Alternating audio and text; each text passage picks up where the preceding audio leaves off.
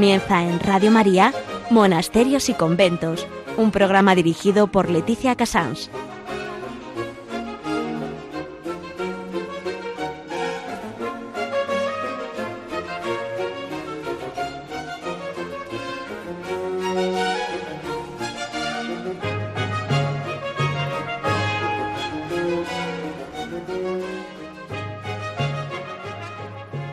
Buenos días a todos ustedes. Estamos eh, ya en este final de julio que se me escapaba el mes sin hablar de, mm, nuestro querido San Benito. Y, y bueno, mm, son las 11, las 10 en Canarias. Estamos en Radio María con ustedes, siempre con la ilusión de traer algo nuevo, aportar algo nuevo para nosotros, especialmente en este momento de cambios y de vacaciones, pero que para muchos realmente no hay vacaciones. Las únicas verdaderas vacaciones es cuando el Señor nos deje descansar. Eh, vamos a dar este programa de Locus Pachis, vamos a ir a un monasterio que realmente, como madrileña, está siendo un poco de apuro de no haber ido antes. Pero realmente mmm, ahí está, ahí está. Eh, ahí está manteniéndose en una zona, lo que me llamaba el hermano muy gracioso, la zona pobre de la sierra. Es una zona menos conocida, más despoblada, pero que tiene una belleza, la belleza de la naturaleza impresionante. Vamos a dar paso mmm, al monasterio de Nuestra Señora del Paular, de la mano del hermano Martín, que nos va a dirigir paso a paso eh, la historia, eh, la vida, la vitalidad del monasterio del Paular. Muy buenos días, hermano Martín. Muy buenos días, Leticia. Mire, vamos a dar un primer paso a una pincelada a, a este mm, San Benito con un poquito de música para que mm, todos entiendan que estamos entrando en materia.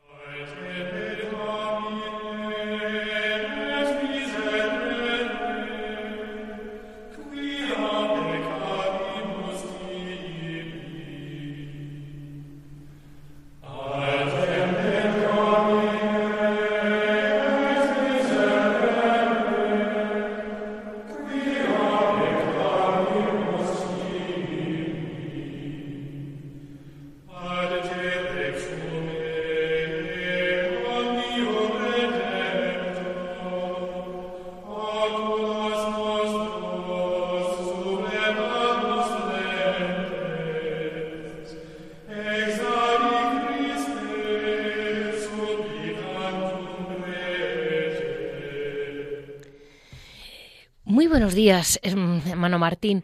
Eh, buenos días. Venimos a verle por dentro y por fuera. Venimos a que nos dirija, a que nos pasee por su monasterio y un poco por su vida de alguna manera, porque, porque usted es un, un monje que lleva años en el Paular. Eh, vamos a hablar de San Benito. San Benito, mmm, hermano, aparte de su persona, que ya la he mencionado alguna vez, patrono de los monjes y patrono de Europa. Eh, mm. Realmente, ¿a ustedes qué les arrastró de San Benito? Bueno, especialmente la regla de, de nuestro Padre San Benito, la máxima hora es labora. Sí. Es no anteponer nada al amor de Cristo, a los huéspedes recibirlos como al mismo Cristo. Es fundamental las hospederías, los, los centros de espiritualidad monásticos de los monasterios.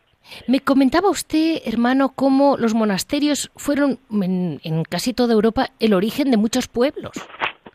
Ah, claro, efectivamente. Se hace un monasterio, se monta un monasterio. ¿Qué pasa? Pues los que están trabajando, como es la zona de clausura, pues las, los niños y las mujeres de estos señores pues viven fuera del ámbito del monasterio. Se va acumulando el personal, se va acumulando el personal y de ahí salen los pueblos. De ahí San Benito, pues como fundador y patrono de Europa. Claro, claro, patrono, porque fue realmente la base cultural, era realmente eh, muy era la, la, vida de los benedictinos. Sí, sí, sí. Y sí, sí. Culturalmente, porque los oficios, todo está en torno a. Leía yo que, que eh, alrededor del Paular, por ejemplo, que era una cartuja, pero fue muy posterior, eh, como eh, también había toda una actividad mm, económica de ganadería, de, de curtidores, sí, sí, de todo sí, tipo, que dependían de la cartuja de Nuestra Señora del Paular. Sí, señor, es fundación real y los cartujos pues llevaron esto muchos años y entonces pues tenían lo que usted ha dicho, ganado, eh, había bosques, hierba, pastos, entonces ganados, la lana, el esquileo, había toda una infraestructura para que ellos pudieran trabajar. Y mm, si no me equivoco, gran parte de la vida de los pueblos dependía del, del prior, ¿no? Del abad, perdón. Bueno, los, los cartujos no tienen abad, tienen priores. El prior es el ámbito, claro, de la comunidad, pero claro, luego están pues los aledaños, todo lo que supone posesión de la comunidad. Entonces tenían en Talamanca, pues tenían la granja, en otro sitio tenían en distintos sitios los distintos departamentos, ahí sí que entraba el prior, pero fuera de eso, de su ámbito, no, claro. Estaban los municipios y estaba todo un orden de una organización. ¿Y usted, hermano Martín, sospecha que San Benito creía la que iba a armar, con perdón, porque mm, la, orden básica está, está, por supuesto, escrita en la regla, pero a raíz de la regla luego surgen varias órdenes, eh, muy importantes todas, tanto el cister como la trapa, que es, bueno, es una forma mm, popular de llamar a la reforma. de la misma regla de San Benito sale cister y trapa. Pero mire usted, Camaldula. Eso, las comaldulenses, efectivamente. Y otra, me dijo usted, otra, otra, otro hermano del... premostratenses. Eh, los premostratenses. Entonces, fíjese usted que en la regla, en el prólogo, ya dice, escucha, hijo, los preceptos del maestro y aplica el oído de tu corazón. Recibe con gusto y ejecuta con eficacia los avisos de este Padre piadoso. Entonces ya dentro del ámbito espiritual, pero claro, también a Dios rogando y con el mazo dando, ¿no? Dentro de la espiritualidad, pues hay que vivir, hay que trabajar, hay que hacer la ropa, molinos de agua, todo hay una infraestructura. Aquí estaba la fábrica de papel, es la famosa papelera, los batanes del Paulat. Entonces, claro, es que es todo toda una, una gran infraestructura. Pero que, vamos, es un poco la repercusión que tiene un foco espiritual sobre, luego al final, una actividad que la menos importante, pero es la vida, es la económica, ¿no? La, de una actividad. Claro, primero ya hemos dicho, primero el hora, pero también viene el hora, porque si no, ya sabe usted que San Pablo dice que el que no trabaje, que hay que trabajar todo el mundo y además, eh, pues no trabajar es la ociosa de, de, todos los sitios. ¿eh? Y, el que no reza antes. Es negativo para todo. Y el que no reza también le diré que derrapa un poco con el labora, yo creo. ¿eh? Claro, claro, claro, hay que hacer las dos cosas, sí, sí, sí. Por eso el oficio divino, aquello del Salmo, siete veces al día te alabaré, Señor. Y luego hay que rezar, hay que descansar, hay que comer, etcétera. Hay que hacer todo, pero en un orden. Y eso San Benito en su regla, en sus 73 capítulos, sí. lo plasma, pero que muy bien, ¿eh? Sí. Lo especifica todo muy bien. Pues mire, vamos a dar paso mm, ya situándonos, que estamos en, en, un, en, una, en un gran monasterio llevado por benedictinos, con la paz de un medio valle en la montaña, en la, em, cerca de Madrid, pero que parece increíble que esté cerca de una ciudad tan bulliciosa. Vamos a dar, kilómetros. Vamos a dar paso al presente, como siempre suelo hacer como una pincelada de noticia, vamos a dar un paso a una mini noticia que es pues gente que va, sobre todo el centro de espiritualidad que usted me va a explicar lo que es, y vamos a seguir adelante luego con la historia del monasterio. Aleluya, aleluya, aleluya. Oh, o filie.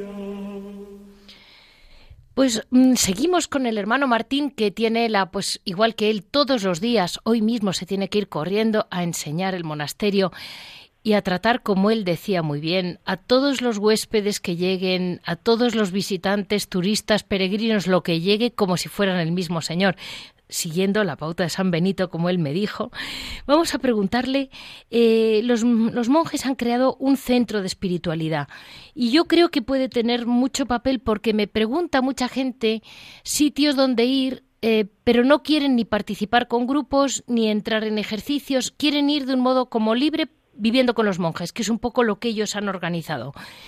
Mm, Efectivamente. Eso es, A título particular, usted puede venir con su marido, puede venir con sus hijos, que sean mayores de edad, eh, mínimo tres días, máximo diez días. Sí. Hay unas habitaciones dobles, mixtas, luego hay otras habitaciones solamente para hombres. Sí. Y pueden venir a los maitines con nosotros a las seis y media, luego a los laudes a las ocho, y a las ocho, a las ocho y media vamos todos a desayunar, luego a las dos de la tarde hacemos sexta y vamos a comer, Luego por la tarde a las 8 tenemos las vísperas y la misa conventual y luego vamos a cenar.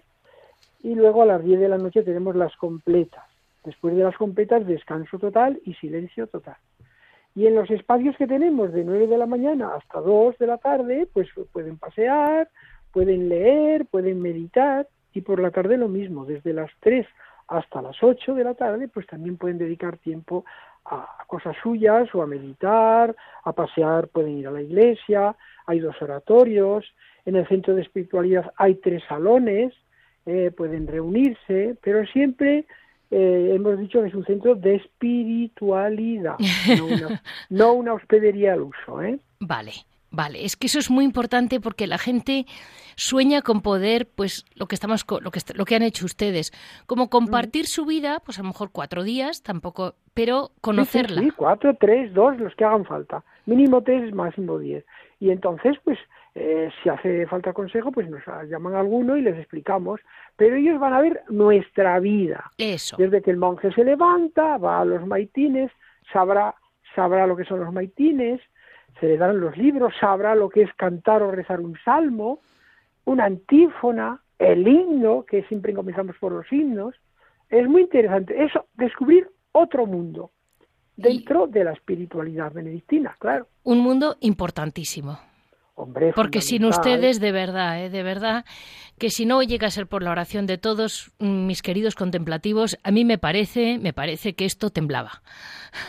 Bueno, podemos decir que comunión de oraciones, ustedes, los que nos están oyendo, y nosotros, ustedes por nosotros y nosotros por ustedes. Ahí está. Por usted también, ¿eh? sí, sí, no lo dude.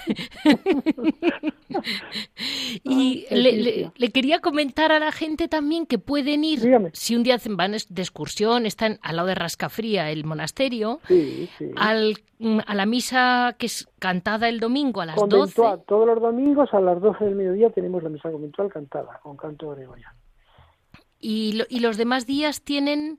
Me los demás días de lunes a viernes a las 8 de la tarde, vísperas y misa conventual, de 8 de la tarde a 9 menos cuarto. Perfecto. Y los sábados a las 8 de la mañana, laudes y la misa conventual. Claro, porque si no dejamos como en Cataluña me pasa muchas veces en las parroquias que dejamos a la Virgen sin misa. No, no, aquí todos los días a la pobre a la pobre Virgen María con eso de la Virgen de las tardes, claro, la gente va el sábado por la tarde para el domingo y la hemos dejado sin misa. Es que aprovechan la coyuntura, ya sabe usted que después de nona, de la hora de nona, ya se puede celebrar las primeras vísperas del día siguiente. Entonces pasa lo mismo con las misas. Aquí el sábado por la tarde tenemos una misa que decimos misa de los domingueros por la tarde porque viene la gente, oye la misa de la tarde y por aquí, por las casitas y las cosas que tienen, pues luego ya el domingo lo dedican todo el domingo enterito a la familia, porque ya han guardado el precepto, ya han oído la misa a las siete y media de la tarde, que es la misa del domingo. Exacto, eso es un poco lo la que pasa. del domingo. Y así pues están libres para estar luego con los nietos, los hijos, las nueras, están todo el día del domingo pasándolo. Pues ahora vamos a dar un poco de paso, mm, eh, centrándonos eh, eh, en lo que ha sido la historia de la fundación de la, lo que fue la Real Cartuja del Paular. Y mm, Cristina nos va a poner un poquito de música para que la gente nos vayamos situando, que el presente está ahí, que está bien, que está vivo, que está abierto. Podemos ir y participar con ustedes, que me parece un invento, porque no es corriente, porque suele estar organizado de forma, modo que la gente va fechas concretas en grupos. Y a mí me piden mucho ir a, vivir con ustedes lo que ustedes han planteado. Pues nada, nada, puede venir un matrimonio o dos amigos o dos amigas, si quieren habitación individual, individual, y si quieren doble, doble. Perfecto. Y hacen la vida de un monje. Ah, a las seis y diez toco los timbres y a las seis y veinticinco el último timbre para que todo el mundo se desperece y baje. Y entonces todos en la capillita, ala, a rezar los maitines. A toque de campana. Muy bien. A toque de campana. Pues vamos a, ahora a dar paso a la historia.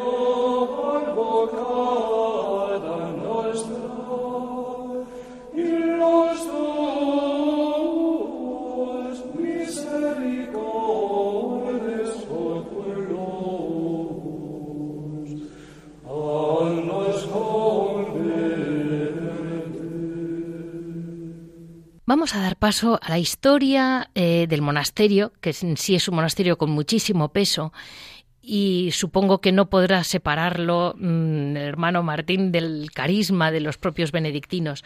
La fundación, si no me equivoco, es una eh, la fundación es una fundación muy antigua, hecha por cartujos. Eh, en su origen, es, la idea fue de Enrique II de Castilla, pero realmente eso fue, ¿no? Y quien lo abrió realmente. Enrique II es el que hace la promesa de fundar. Eso. Pero muere y 11 años después su hijo Juan I es el que puso la primera piedra, 29 de agosto de 1390. Por lo tanto, 628 años.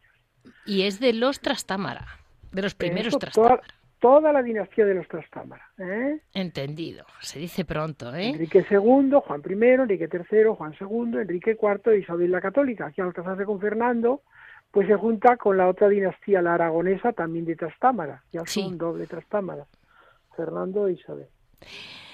Y... ahí termina la dinastía, porque claro, al casarse Juana la Loca, la hija de Isabel, con Felipe el Hermoso, ya comenzamos con la dinastía de los Augsburg, de Austria. Pero bueno, le diré que tampoco fue una mala historia esa, ¿eh? No, los Habsburgo fueron. Nadie dice, nadie dice lo contrario. no, no, no. Ahora, como los Trastámara, le diré, era una maravilla, ¿eh? Las historias. Bueno. Era un mundo muy Ay, distinto. Los reyes, los reyes. y las épocas. Entonces, claro, es una cosa muy bonita. Pues los reyes hacen estas grandes fundaciones, hacen estos monasterios para que los monjes recen por ellos.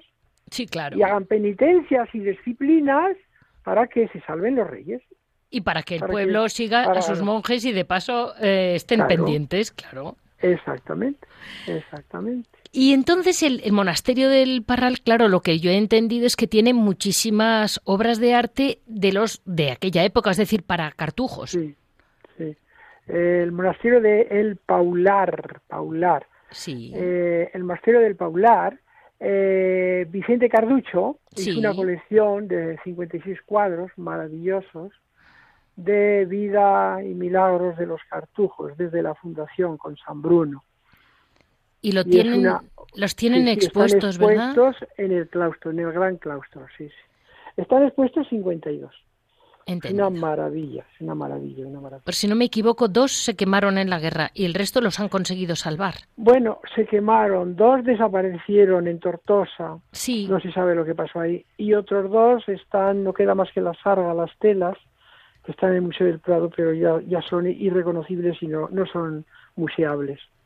Los que están en el museo, en el gran claustro de la Cartuja, del Sí. monasterio del Paular, ahora es monasterio del Paular, fue Cartuja, eh, son 52. Lo que es muy impresionante es que además tienen mezclas de estilos en la construcción, debió de ser muy larga, porque tienen Ah, claro. desde Pues el... empezamos por el gótico de Claro. 1390, luego un gótico florido, isabelino, 1492.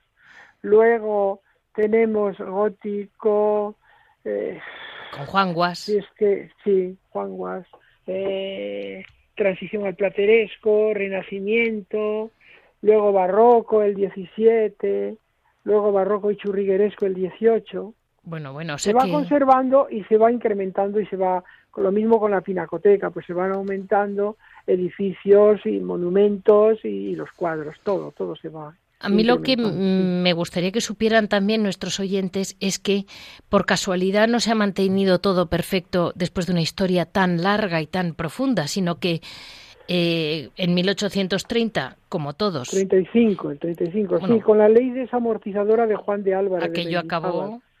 sí pues estuvo 119 años en manos privadas Sí, esto servía de cuadras de graneros puede usted imaginar sí, 119 años en manos privadas. Cuando llegan los monjes el 20 de marzo de 1954, se lo encuentran que se le cae el alma a los pies. claro. Pero a Dios gracias y, y gracias a aquellos monjes de primera mano, con mucha fe, mucha esperanza y mucho amor, y con vistas al futuro, pues aquí tenemos. Ha cambiado, se ha restaurado mucho, se han hecho muchas, muchas cosas. Es lo que comentaba, que es que, que lo han... queda, que queda mucho por hacer, ¿eh? Bueno, pero es que eh, han levantado una barbaridad. La última, de Sí, hecho, sí, sí, en- sí. eh, si no me equivoco, hasta la sillería de madera de Nogal Sí, del la silla de 16, Nogal, el retablo Ese, también por ejemplo, se ha limpiado. que estaba en otra estaba en Madrid o estaba en, no me Sí, acuerdo. la si- las dos sillerías, la de Sí. padres, la de hermanos, estaba en San Francisco Grande. Eso es. Y sigue estando la, la sillería de la sala capitular, que esa está en la sacristía de San Francisco Grande. Sigue estando en la sacristía. Y, un, y una se la llevaron allá, por ejemplo, en el 2003. O sea, con esto comento que es que siguen ustedes En ahí. 2004, en 2004 Se se, la llevan. trajeron aquí. Perfecto. Se la llevaron, se la trajeron de San Francisco Grande al monasterio. Y gracias a los en- sencillamente gracias a los monjes de benedictinos que lo reclamaban, tanto la sillería como los cuadros. Los cuadros se trajeron en el 2011 y hemos dicho la sillería Sí. en 2004. Y poco a poco pues se van recuperando cosas y, y eso pues, entre unos, entre unos y otros, Ahora, entre el Estado. lo que es una belleza es, es el retablo, que es de alabastro El policromado. retablo es una joya, Sí, una sí, joya. Ya sí. en los libros de arte antiguo se habla del retablo y de la reja del coro. Claro. Una maravilla. Alabastro policromada, escuela hispano-flamenca. Una maravilla. Pero no hay alabastro en Madrid. ¿De dónde llevaron el alabastro? Ah, ahí está el kit de la cuestión. Hay como dos versiones. Que si lo manda a hacer Juan II, el padre de Isabel la Católica, Sí. vendría de Italia. Pero dicen que no, porque cuando está el padre de Isabel la Católica no está terminada la iglesia, que la termina Isabel. Entonces Isabel muere el 26 de noviembre de 1504 y Fernando, su marido, el 23 de enero de 1516. En ese tiempo, en ese espacio de tiempo, se pudo hacer.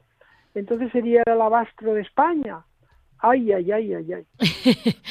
Siempre entrecomillado, en hipótesis de trabajo. Bien, Lo Bien. mandó a hacer Juan II, lo mandó a hacer Isabel, entendido. esa es la historia. Y la capilla del Sagrario también tiene peso, porque si no me equivoco... Uy, el transparente es una maravilla, es barroco del 18. Y hay, hay varias capillitas, varios retablitos churriguerescos Sí. de Juan de Churriguera. Una maravilla, el conjunto monumental es una maravilla. Y que están ustedes acompañados de Santa Catalina, Santa Águeda, San Juan, Bueno, Santa Lu- sí, no, vamos, sí. no les falta nadie Santa en casa. Lucía, sí, sí, Santa Lucía, Santa Catalina de Alejandría, Santiago, patrón de las Españas, Santa Inés, Santa Águeda, patrona de las casadas, eh, San Juan el Evangelista, Santa Ana, San Joaquín. Vamos, que solos no están. Esperanza, no, y los cartujos, los fundadores, San Bruno, Ahí están San todos, Antelmo, claro. San Hugo de Lincoln y San Nicolás Albergati. ¡Hala! Todo lo tiene usted ahí. es una maravilla. Las primeras santas del cristianismo, mártires. Sí, claro. Santa Lucía, patrona de las novistillas. Santa Catalina de Alejandría, patrona de los filósofos. Santa Inés de las doncellas está Agnes Cordera, está con el corderito, con la corderita, eh, y Santa Agueda, pues patrona de las casadas. Pero Una maravilla, la qué, verdad. qué preciosidad. Y, y luego la sala capitular, he visto las bóvedas, que son ya churriguerescas, ¿no? Bueno, es barroco, sí. Es barroco, el churrigueresco. Eh, había, hubo cuadros, hubo pinturas al fresco de Claudio Coello, pero se perdieron. Lo mismo pasa en la capilla siguiente, la capilla de los apóstoles, que hubo frescos de Eugenio de Orozco. Eugenio de Orozco. Y en el transparente que acabamos de hablar, ahí hubo pinturas de Antonio Palomino, de Bujalance, Córdoba, del Uf. 18. Este es un siglo posterior. O sea que hubo maravillas. Y luego en el refectorio de Pedro Atanasio Bocanegra. Bueno, bueno. Hay un cuadro, una última cena de Eugenio de Orozco. Hubo muchas obras de arte, se van recuperando. Faltan las que hubo en la iglesia, que faltan 12 cuadros de grandes dimensiones. O sea que uh, se ha restaurado mucho, pero queda mucho por restaurar. Pero Y lo más... Se lo debemos al Ministerio de Educación, al Instituto, que pone mucho interés. Y le y diré una cosa, siempre- ¿eh? Hermano, Siempre lo pidiendo, pidiendo, pidiendo. Bueno, pero ustedes lo mantienen vivo. Ustedes Ah, mantienen sí, que, sí, sí, que lata el corazón. Hay, hay que, sí, sí, hay que mantenerlo. Eso ponerlo, plantarlo ahí, como dicen los valencianos, y luego dejarlo abandonado, no, no, tiene un mantenimiento que eso lo hacemos nosotros, a Dios gracias, y también el ministerio, lo, lo fuerte, fuerte lo hace el ministerio. En- entonces, si no me equivoco, mm, Franco en el año pues 42, después de la guerra, les ofrece a los cartujos ir. Los cartujos no tenían volumen de gente o no lo no, no pudieron, No, consideraron que no estaba, podían. Estaba, estaba en muy malas condiciones, Sí. Y entonces pues nos llaman a los benedictinos. Y, Y y- aquí estamos desde el 20 de marzo del 54, los benedictinos de la abadía de Valvanera en Los Rioja. que fueron para allá unos valientes. Bueno, pues que imagínense ustedes, estaba todo perdidito, estaba la iglesia, bueno, bueno, bueno, todo, todo, que ha habido que restaurar todo. Nosotros a limpiarlo y pues patrimonio, pues pues estos grandes monumentos, ya ya hay ya hay cositas. El primer ojo de Llanos ya habló- ya hablaba de del Paular, o sea que Pero le diré que, que una cosa es mm, que te guste y tal, y otra cosa es el día a día de mantener aquello. claro, Porque son dimensiones enormes. sí, una cosa es que te guste y otra cosa es el trabajo. Mire, mi hija Pero- como Carmelita, pero recuerde, claro. para mantener un patio, Es fun- claro, es, fundal- la es fundamental la vocación con Sí, V y tiene la razón. perseverancia. Las cosas hechas con amor no cuestan trabajo. vale. Llevándolo todo con alegría, no pasa nada. El problema es que vayas a relatir como los coches, ¿no? Que, que hay, hay a remol, a remol. No, no, no. Siempre por delante y con mucha alegría. Le diré una cosa, eh, de algún modo, un- usted que enseña el monasterio, me comentó una de sus, de sus labores, eh, es enseñarlo, eh, habla de la historia y de los que se fueron y los que vendrán como si estuvieran con usted. Que es Claro algo que, yo Hay que siempre... hacerlo vivo, hacer, hacer, hacer la visita, es- no es decir con un papagayo las cosas, no, no, no, es, es primero se hace para los cartujos, es fundación real, los cartujos están en un tiempo, los echan, se produce la desamortización, eh, se termina la desamortización, que aquí fue mucho tiempo, 119 años, y cosas de la vida, pues viene el jefe del Estado y dice, pero ¿qué es esto? Esta obra de arte tan maravillosa. Que vengan los monjes. Bueno, pues que vengan los monjes. Llegan los monjes, ven los monjes, ven que no estaba o estaba en muy malas condiciones y dicen, no, no, que nos vamos. Insiste, que vengan los monjes. Y nos llaman a los benedictinos y a ver quién le dice que no a este señor. Al jefe de Estado, don Francisco Franco Bahamonde. Bueno, y aquí estamos, 65 años, desde el 20 de marzo de 1954. Me decía usted hasta qué punto es que es muy es muy bonito ver la obra que han ido haciendo mm, como hormiguitas porque ninguno ahí es un Superman. Efectivamente, efectivamente. El día a día, el granito a granito. Dicen que un grano no hace granero, pero ayuda al compañero. Sí, sí, sí, es elemental. Sí, sí, sí, sí. ¿Y, cómo han sabido, pues eso, cumpliendo la regla y sin hacer ruido, eh, pues decía usted, no anteponer nada al amor de Cristo? Al amor de Cristo. Tienen claro que es voluntad bueno, de Dios. Le he, dicho, le he dicho tres o cuatro máximas. La principal hora es la hora. Sí. Pero si usted coge la regla de nuestro Padre San Sí. Benito, la Santa Regla, son 73 capítulos. Sí. Pero es que es una maravilla. En esta regla, en este frasquito, hay 73 píldoras, todas diferentes. Una para el hígado, otra para el riñón, otra para el pulmón, otra para el corazón, otra para la boca, otra para los ojos. Es una maravilla, es un medio, es una forma de vida. Es una regla que sirve para un abogado, para un albañil, para un carpintero, Sí. para un agricultor. Lee la regla y es su norma de vida, su día a día. Sí. Es que es una maravilla. La verdad es que yo muchas de las máximas de San Benito las escucho luego copiadas. Pero si se Ah. conoce uno la regla, sabe, bueno, usted No, sabrá no, qué ya. punto, yo no. Nosotros que no pero- sabemos la regla de memoria, cuando habla la gente y grandes catedráticos dicen frases que son sacadas Sí, de, la sí. regla, de la regla de San Benito. Totalmente. Unos dicen, pues en la regla de San Benito, el capítulo tal, de la humildad, por ejemplo, el capítulo séptimo. Bueno, pues te dicen cositas que eso está contenida, está en este continente, que es la regla, contenida en el capítulo séptimo de la humildad. Me impresiona todo, mucho, podríamos hablar, hablar, ¿Verdad hablar, sí? hablar de estas cosas. me impresiona mucho, hermano Martín, cómo siendo una regla, porque de alguna manera es una ordenación, regla es como regula, ¿no? Una, o- Sí, ordenar regula, una no, no, vida. regula, en latín es regula, sí, la regula, la regula. Sí, Eh, sí, cómo al mismo tiempo permite mm, como una amplitud de, de, mm, a ver, de interpretación. Deja un poco a cada alma muy libre y a cada Ah, monasterio claro, muy claro, libre. claro. Sí, sí, cuando llegas al monasterio te leen la santa regla. El padre maestro novicios te lee la regla y dice, mira, hijo, escucha, hijo, atiende a los preceptos de... Ahora luego ya, ya tienes la regla. No me, no me digas que no te la sabes. Que nosotros te la hemos explicado, te la hemos leído y luego tú te la has tenido que aprender. No vale excusa. No, no, no. Si quieres, si vas a cumplir la regla, sigue en el monasterio. Si no vas a cumplirla porque no quieres o porque no puedes, es muy dura para ti, márchate en paz y aquí no pasó nada. Nadie te va a decir nada. Y, y me decía que por las noches se lee un trocito de la regla. Sí, la Santa Regla en las completas, en el último, en el último, el último rezo del día, Sí. Las completas, pues de sí, sí, capítulo veintitantos de la regla de nuestro Padre San Benito, capítulo, el capítulo que corresponde cada día a un capítulo, y se medita sobre ese capítulo, se termina el capítulo, nos levantamos, comenzamos con el acto penitencial y hacemos las completas ya el final del día. Ya sabe usted el refrán Sí. muy español. Las completas mientras me quito las calcetas. Eso quiere decir que después de completas te vas a la habitación para descansar, porque al día siguiente, a las cinco y media, te tienes que levantar. Es que mm, yo le diré una cosa, a mí me impresiona muchas veces las completas, cuando se está, se vive en una ciudad como Madrid, como hay mucho ruido y luz de las calles, Claro, aunque se no, apagan las luces. no entiendes, o sea, no, no, pero yo me acuerdo la primera vez que las leí en el campo, con un viento, No, una claro. oscuridad, pues como la suya, de campo de verdad.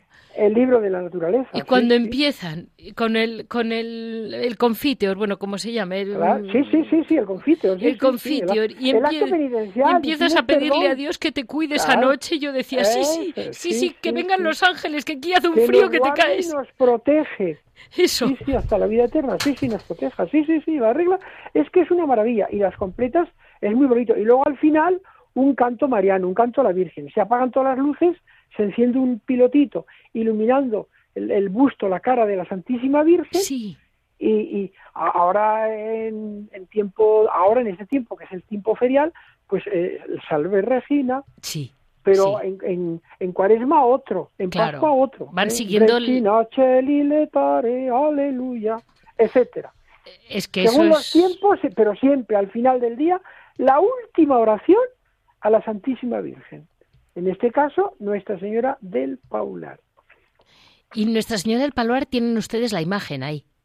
Claro, la raíz, esto era, esto fue, era una ermita sí. donde los reyes hacían un pabellón de caza y esto era un povolar, un bosque de, de, álamos blancos, Pobulus alba, ah, una alameda, vale. la raíz es esa. Y de ahí el paular, entre el román paladino del pueblo y el latín de la clerecía, de la clerecía, pues sale eso, Pobulus alba, y sale povolar, paular que, es mm, eh, realmente es fascinante la historia ¿eh? cuando se estudia así paso a paso.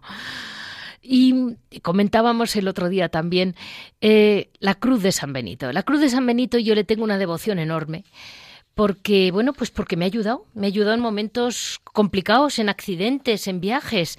Y yo querría recordársela a la gente. Miren, yo voy a leerle a la gente eh, la cruz, o sea, eh, traducida, lo que está escrito dentro de la medalla que está en el centro, esa es una cruz, como con una medalla mm, pegada en el centro. Eh, y dice, la Santa Cruz sea mi luz, no sea el demonio mi guía, apártate, Satanás, no sugieras cosas vanas, maldad es lo que brindas, bebe tú mismo el veneno. En la vida de San Benito, escrita por San Gregorio Magno, estamos hablando de los diálogos, buen trecho, ¿verdad? el abad Benito ya muestra una especial devoción hacia la cruz de nuestro Señor, que es ese signo de salvación. Eh, y eh, hay infinitos milagros realizados por esta cruz, esta cruz medalla, ¿verdad? Que, que la llevan ustedes. Es los orígenes históricos de la medalla de la Cruz de San Benito están en el siglo más o menos XVII. Sí. Se descubrieron en una abadía alemana, sí. eh, y está sobre los muros de esta abadía había unas cruces orladas y unos caracteres y en los brazos de la cruz en horizontal una frase en latín, en vertical otra frase en latín y luego todo alrededor de la medalla había unas frases que las ha dicho usted en castellano. Sí y luego entre las cruces había una C, una S, una P, una B, arriba Jesucristo y abajo paz, la paz benedictina. Sí, paz, esa es muy importante. y entonces por un lado está la medalla y por otro lado está la cruz. Y es lo que usted dice. llevaba la cruz en la mano derecha San Benito y en su brazo vertical aparecen estas letras, C, S, S, M, L, que es lo que dice usted, sobre el horizontal NDSMD y a los alrededores, Orlando La Cruz, VRSNSMVSMQLIVB. Y esa es la cosa, y es una, una medalla indulgenciada con su oración. Yo recuerdo cuando era niño que los ganaderos, pues a sus animales, en el pienso metían una medalla con la cruz de San Benito, la cruz y la medalla. Y en el agua metían la medalla en una bolsa de plástico y al agua la metían la medalla y luego les daban a beber a los animales. O sea, era el mejor antibiótico. Sí, sí, bueno, era un exorcismo. Los grandes exorcistas tenían la medalla de San Benito y la cruz de San Benito con la oración, ¿eh? que es una oración para pedir a Dios por medio de San Benito una buena muerte. Bueno, la siguen y luego, La oración de la medalla es una maravilla. Sí, sí. Señor nuestro, que hiciste de nuestro Padre San Benito un esclarecido maestro de la escuela del divino servicio, concédenos por su intercesión que prefiriendo tu amor a todas las cosas, avancemos por las sendas de tus mandamientos con libertad de corazón. Por Jesucristo nuestro Señor. Amén. Y entonces se decía eh, la petición de cada uno y se han hecho muchos milagros y muchos deseos se han cumplido. Es que mm, realmente mm, en el siglo XIX se le vuelve a dar un auge, ¿no? Sí, sí, sí, totalmente. Porque ahora mismo los exorcistas que yo he oído hablar, o los más famosillos, la han usado, todos la usan. Sí, sí. El, el Papa Benedicto XIV sí. aprobó solemnemente el 12 de marzo de 1742 la devoción a la medalla enriqueciéndola con indulgencias. Sí. Y especialmente enfermedades contagiosas en general, toda clase de males. Y a partir del siglo XVII, como usted bien dice, pues empieza la devoción, pero mucha devoción en toda Europa, ¿eh? Sí, sí, sí. Y Pablo VI, ya en nuestro siglo, bueno, en el siglo pasado, ya lo hizo patrón de Europa. sí, sí. sí. Realmente a mí una de las cosas que más me admira de todo, de todo el conjunto de la creación de San Benito es que ustedes mm, dan, es realmente un crack respecto de eh, los eremitas, porque además de estar de contemplativos y además de amar a Dios por encima de todo, les toca convivir que es Ah, una claro. cosa Bueno, que es el el ceno, un mundo el cenobítico. efectivamente. Eso, Usted ha hablado, ha hablado de eremitas. Claro. Los eremitas, hemos hablado de los cartujos. Los cartujos son eremitas, cada uno Claro. vivía en su casita, en su ermita, Sí. lo que hoy diríamos un chalecito adosado. y lo mismo, San Romualdo, que fue benedictino, Sí. pidió a su abad vivir fuera del monasterio y se hizo eremita. Y ahora los, los, los de San Romualdo son eremitas, los camaldulenses, eremitas camaldulenses de Montecorona. Sí. Bueno, pues nosotros los benedictinos somos cenobitas o monasteriales, que no vivimos juntos, que vivimos en comunidad, Eso. como en una familia, Sí. así. Mire, a mí me decía un historiador muy gracioso que había una frase española que dice dos mujeres juntas mejor difuntas. y ¡Qué es que yo lo he admirado mucho de las monjas, que además Mm. de estar cada una en un estado, En porque su supongo sitio. que cada monja Sí. tendrá mm, su camino mm, que seguir, el Sí, sí, contemplativo su- tiene sus decimos nosotros sus oficios, su oficina. Cada Vale. uno tiene su ministerio, Y su- a sus trabajos. y su alma, llevo- porque usted puede llevo- estar unos años malos, unos años de sequedad, unos Sí, años en que el Señor sí, le da más, más ilusión, Para eso tienes la ayuda, los nonos, los mayores, los, los, que te- los impectas, son los que te pueden ayudar. pero ahí El están. padre maestro, el prior, te pueden ayudar, claro, claro. Pero vamos, que no es que usted comparta con todos diciéndoles, fijaros, tengo una depre, como le pasa a un matrimonio, que se cuentan, uy, me está yendo Bueno, fatal, la, no sé qué pasa. depre, lo de la nepre se nota, ¿eh? Entonces, cuando hay un hermano que tiene depre, pues hay que ayudar. Pero nadie dice nada. Nos- el, el hermano no va vo- vociferando, tengo una depre que te caes. No, no, no, no, es la caridad, ante todo la caridad y el amor. No, no, no. Es que eso es muy importante, porque hoy en día existe el bien hacer, el bien hacer. como esa necesidad de Hay ir que ser un poco psicólogos, Sí. pedagogos, hay que ser un poquito de todo. Sí, ya lo Porque veo es ya. que en este momento le pasa al compañero, pero luego te puede pasar a ti. Y los que has criticado del compañero luego te lo pueden criticar a ti. No, no, no, no. Pero la caridad es muy respetuosa. Fundamental, fundamental. Porque- Fundamental. Porque yo creo que usted me decía y tiene toda la razón. Falta amor y falta comunidad. Falta comunicación, perdón. Y tenía toda la razón. Sí, sí, sí. Hay que hablar, hay que hablar, hay que hablar, hay que hablar. Que vas por ahí y está la gente con su teléfono tiqui, tiqui, tiqui, tiqui, tiqui, tiqui, y al vecino ni le dice buenos días, ni qué tal está, ni nada. Hombre, cuando se entra a un sitio se le dice buenos días y no estás con el teléfono. Plum, plum, plum, plum, plum, plum. En fin, Y al no final, sé si es de urbanidad, cuando éramos nosotros niños teníamos una asignatura que era urbanidad o qué es, pero mucho caridad, Pero las- mucha comunicación y mucho amor. sí. Pero la llamada urbanidad y educación a nosotros nos enseñaron que era, de algún modo, era la base primera de una caridad. Que era Claro. entrar y saludar, era mm, parece que es educación, pero en el fondo, al final, si nadie te saluda y te tratan como, pues no sé, como un mueble, Sí, sí, sí, es falta de caridad lo que hay detrás. ¿no? No, pero la gente lo aprecia, ¿eh? Sí, sí. Se notan las personas. Sí, A una señora mayor está ahí, ¡ay! Le das el asiento. O se va a levantar, le ayudas a levantarse. O baja las escaleras, espera al metro, ¡ay! Le dices a la señora, ¡ay! ¿Le puedo ayudar? Gracias, gracias. O sea, sí. se ve en las personas, ella Sí. se nota la, la iniciativa, la, la- el movimiento que se hace cuando se ve a una persona mayor o a una persona con deficiencias.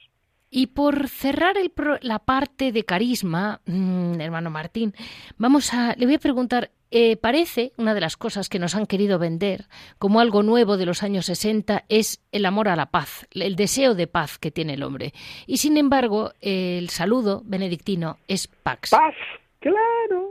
O sea que me parece que a usted de moderno y de hippie le suena poco. Ah, también puedo ser moderno y hippie, pero es diferente, es otra cosa.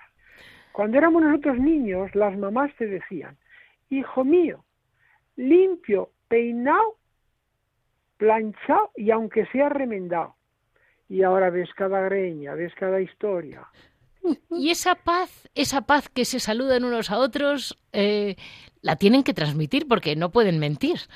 O no deben, no, saben muy bien que no quieren mentir, vamos, la idea no es... das la paz a los demás y los demás te la dan a ti. Por eso la paz sea contigo.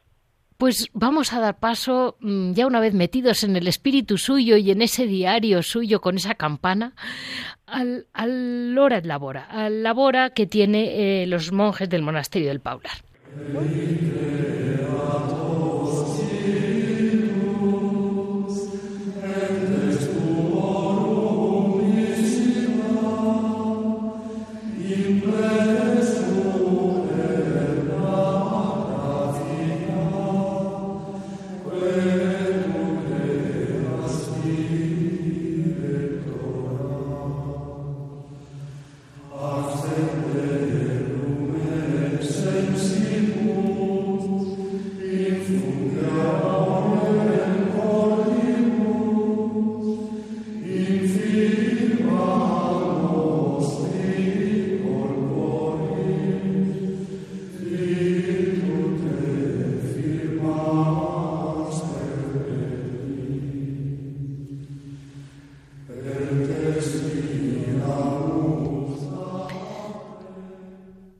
Pues para, para eh, no dejar la máxima colgada en ese hora et labora, vamos a, terminar diciendo qué hace la comunidad hoy por hoy para mantenerse viva y para mantener lo mucho que tienen que trabajar para sacar adelante una comunidad pequeña, pero con la intensidad que ha mostrado el hermano Martín.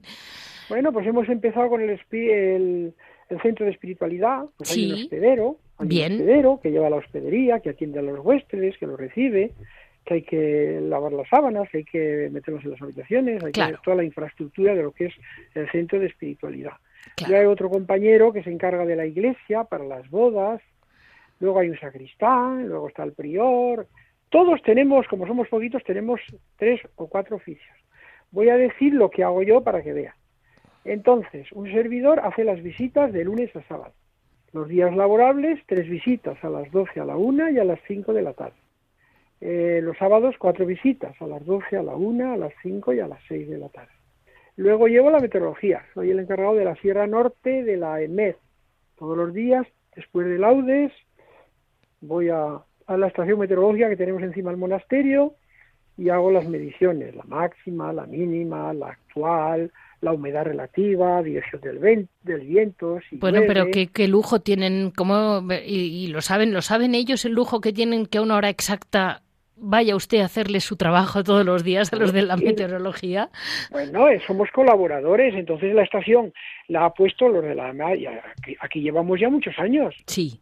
Vale. Claro, yo llevo, en esta estación llevo 20 años, pero luego estuve en Valvanera 27 años y también la llevaba la de Valvanera. Ya llevo 47 años de, de religioso. Eh, se fía la gente de nosotros porque somos constantes, somos fieles a lo que se nos dice y entonces todos los días tengo que subir a hacer las mediciones. Tenemos el termohigrógrafo que nos da la humedad relativa, pues todos los días a la misma hora, más o menos ocho y media, nueve menos veinticinco, y luego me llaman ellos por teléfono y les doy todas las mediciones que hay que hacer. Luego llevo la portería, atiendo al teléfono, atiendo, o sea, es que bueno, estamos saturaditos. A usted le falta un poquito de don de bilocación, ¿eh? Para estar en varios sitios a la misma vez. Bueno, a lo mejor el Señor me lo concede y no me doy cuenta. El caso hay que estar en todos los sitios. Si esas cosas son dones gratis dados, que te los da el Señor y muchas veces no te das cuenta. Tiene razón. Tiene o sea, es que es impresionante. En, cuanto tú estás dispuesto, lo haces todo con amor, con amor, con amor, pero, pero amor. y además con alegría. Entonces la gente lo ve y dice, ahí va este frailecillo. y, ahora tienen dos productos de la casa que los venden allí, se lo comento también para por otro aliciente para ir y disfrutarlo. El licor, el famoso licor el del licor. luego está el queso, luego está la miel, bueno, varias cositas. Y es, que, es, un modo vivendi, hay que vivir. Claro, claro. también tenemos que comer. O sea que el queso, el queso lo hacen ustedes con es leche de vaca, ¿no? Sí, no, ya no lo hacemos nosotros, no lo hace una empresa particular con nuestra fórmula. Vale. Es que somos poquitos, ya somos siete. Bueno, es que para tanto como para mantener vacas ya es mucho. Claro. Pero bueno, tienen uno que tiene, tiene su fórmula, vamos, se la están haciendo fielmente, ¿no? Exactamente, sí, sí, sí, nuestra fórmula. El licor del Paular, que también es conocido, la miel supongo que será de, de la zona. Eso Y luego me decía usted que también la iglesia la utilizan para bodas y para eventos. Por eso, por eso hemos dicho que hay un compañero que se encarga de eso. Pero- tiene la agenda de las bodas, de los eventos. Un servidor tiene la agenda de las visitas. Luego el otro compañero tiene las, las- la agenda de, de la hospedería. Luego, pues el prior, ejercer de prior y hacer las funciones de prior. Luego, pues el otro, el otro. Luego el sacristán. Todos tenemos varias cosas que hacer. No, no, si es que pararse no se para, eso... eso... Primero, el hora. Las siete veces al día hay que hacerlas, por obligación. Sí. Pero más que por obligación, por devoción, Sí, por amor, porque sí. es nuestra obligación de monjes. Sí. Y luego hay que trabajar, claro. Sí, sí. Pues eh, no sabe cuantísimo le agradezco, porque realmente con el calor de todo este mes de julio, con el, el alivio que me da, a, la a lo mejor es mi imaginación, pero yo me voy con usted, he estado con usted en Rascafría hasta ahorita, pasándolo bien. Muy bien. Es un, es un Pues hoy punto- podemos decir que hemos estado esta mañana de máxima, de ayer he cogido 32. En el mes de junio, el día 28, cogí 37. Que es una Y el día barbaridad. 29, o sea, el sábado 37 y el domingo 35 y medio. Puf, Hoy ya, ya hemos bajado a 32, ya ha bajado, ¿eh? Y Bueno. les usted cuenta que estamos a 1200 metros de altura, ¿eh? Que ustedes en Madrid están a 650, pero aquí donde estamos ahora, 1200. vamos, es montaña, montaña. Montaña, montaña. Bueno, Cerquita de Peñalara. pues Arribita está. se lo 2000 y agradezco. Muchísimo, muchísimo que todos nuestros oyentes hayan comprendido y hayan disfrutado de que se puede ir al valle y se puede ver el Paular. Eh, tampoco es, es- una excursión que realmente merece la pena y si quieren rezar y quedarse Yo lo unos único que puedo días, decirles, debe ser. lo único, lo único que puedo decirles es que usted es encantadora y esta hora que estoy con usted es maravillosa. Yo Bueno. me voy a despedir ahora mismo de usted porque me tengo que poner el hábito y me a tengo ver, que ir a corre. la visita de las 12. Corra que le esperan, corra que le esperan. Venga, un besito. Muchas gracias. Adiós.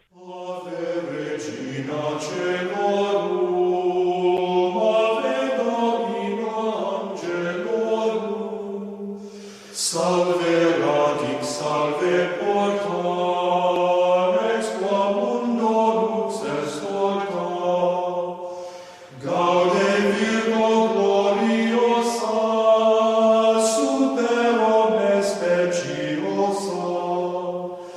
Vale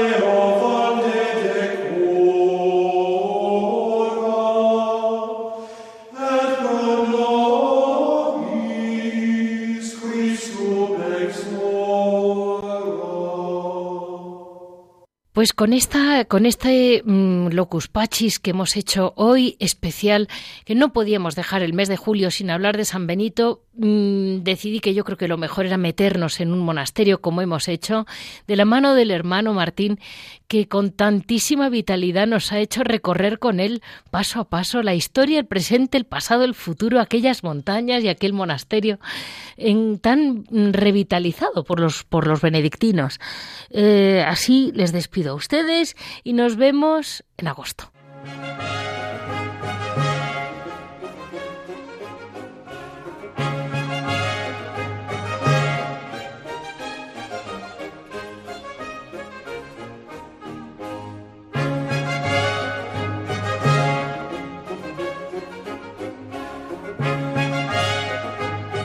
Han escuchado Monasterios y Conventos, un programa dirigido por Leticia Casans.